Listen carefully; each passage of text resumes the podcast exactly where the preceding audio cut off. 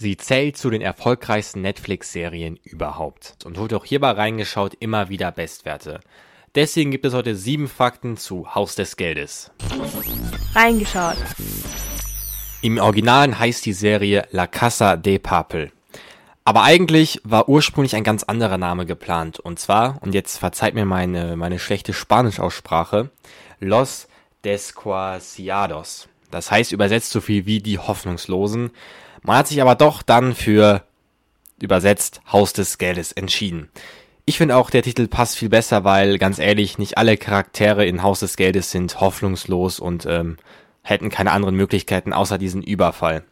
Übrigens ist der englische Titel Money Heist ähm, und ich finde, da passt der deutsche Titel viel besser, weil Money Heist könnte ja jeder Film, jede Serie, die irgendwas mit einem ja, Überfall zu tun hat, heißen. Und an der Stelle Respekt an die möchtegern Flexer, sag ich mal, die die Sendung auf Englisch geguckt haben denn das macht keinen Sinn. Wie ihr euch denken könnt, ist natürlich das Geld aus Haus des Geldes nicht echt. Es handelt sich hierbei natürlich um Falschgeld. Was aber vielleicht die wenigsten von euch wussten, auch die Gelddruckmaschinen in Haus des Geldes sind nicht echt. Es handelt sich hier um die Zeitungsdruckmaschinen der spanischen Tageszeitung ABC und dementsprechend waren auch die meisten Geldscheine in der Serie auf Zeitungspapier gedruckt. Kommen wir jetzt zum, wie ich finde, coolsten Fakt dieser Liste. Und zwar erinnert ihr euch ja wahrscheinlich noch an das Ende der zweiten Staffel, wo die Inspektora auf diesen Postkarten, die sie vom Professor bekommen hat, Koordinaten findet. Gibt man jetzt diese Koordinaten bei Google Maps ein, dann wird einem eine Insel auf den Philippinen angezeigt, also so ein riesiges Waldgebiet. Und diese Koordinaten, dieser Koordinatenpunkt trägt die Bezeichnung El Professor und man findet sogar so ein kleines Bild mit dem Professor und der Inspektora bei Google Maps. Ähm, könnt ihr auf jeden Fall mal ausprobieren. Die Dreharbeiten zur dritten Staffel der Serie gestalteten sich als immens anders als die zu den ersten beiden Staffeln. Da in den ersten beiden Staffeln die Serie noch nicht so bekannt war, war das Drehen auch an öffentlichen Plätzen problemlos möglich. Bei der dritten Staffel war das natürlich nicht mehr so, weil die Serie ja einen unglaublichen Hype erlebt hat.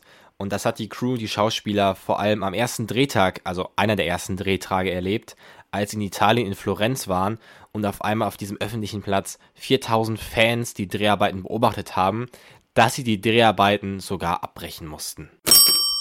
Der Zuschauer wird ja durch Tokio durch Haus des Geldes geführt. Doch ursprünglich hatten die Produzenten eine ganz andere Idee, wer der Erzähler der Serie sein sollte. Zuerst hat man sich für den Professor entschieden, aber dann ist einem aufgefallen, dass das vielleicht ein bisschen zu ich-bezogen und narzisstisch wirkt und hat diese Idee verworfen.